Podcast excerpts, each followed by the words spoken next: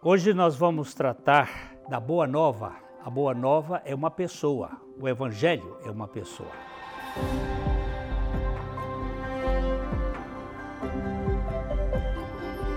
Se você ainda não foi inscrito no nosso canal, por favor, inscreva-se.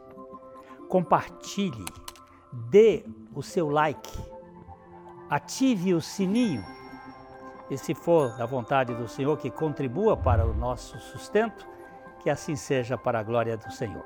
A boa nova, a boa notícia é uma pessoa.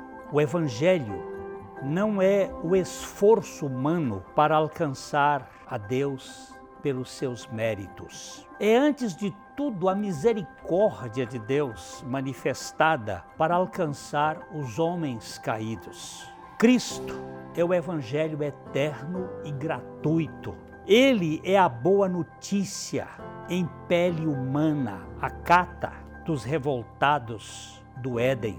Jesus se encarnou para tornar os rebeldes do Éden em filhos do Altíssimo. Segundo o apóstolo Pedro, o Evangelho é, sim, uma pessoa e a boa notícia do resgate feito por essa pessoa através do seu sangue.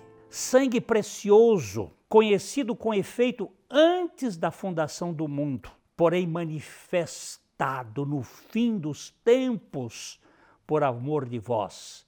Foi o que o apóstolo Pedro nos disse na sua primeira epístola, no capítulo 1, no verso 20. Trata-se do Deus humano, humanizando o homem desumano e ensoberbecido. O pecado tornou o ser humano com a mania arrogante de querer ser como Deus. Isso chama-se teomania. A salvação visa libertá-lo da independência em si mesmada do ser humano. A boa nova do Evangelho tem a ver com a morte do arrogante ego na cruz. E isso só poderia ser feito por meio de Cristo. É a morte com Cristo crucificado. É uma nova vida introduzida a nós pela ressurreição. A boa notícia não é de uma reforma ou uma evolução do Adão, mas da substituição. Substituir o velho homem caído, o servo do pecado,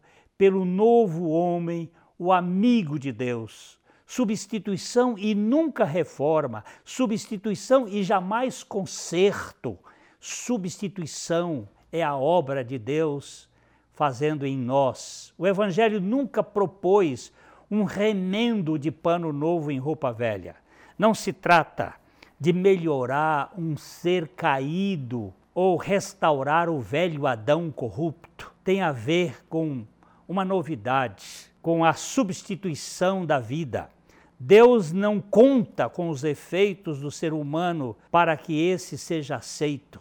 Isso já aparece no primeiro sacrifício do Éden. É Deus quem faz o sacrifício e cobre o casal despido e envergonhado. O Senhor fez o vestimenta de peles para Adão e sua mulher e os vestiu, de Gênesis 3, 21. O ser humano des depravado e contaminado, ele não pode se regenerar, não pode se descontaminar do seu pecado. A nossa salvação não depende uh, do que nós fazemos. Nós precisamos desta redenção, mas nós precisamos daquilo que o Senhor, Deus, fez e faz em nosso favor. Não é apenas a libertação do pecado, mas também do controle do nosso ser.